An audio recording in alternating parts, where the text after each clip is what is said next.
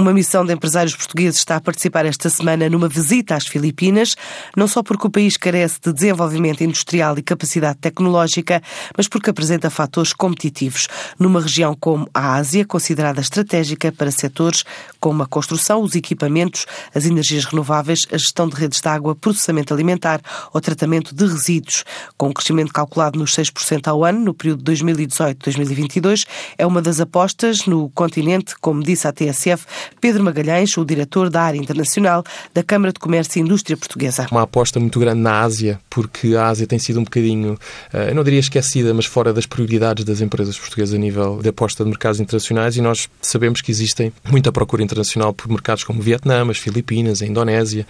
que são mercados que ainda parecem um bocadinho distantes do radar geográfico das empresas portuguesas, mas onde existe muita possibilidade de negócio. Temos agora em março uma missão às Filipinas, bem como uma missão à Indonésia também em julho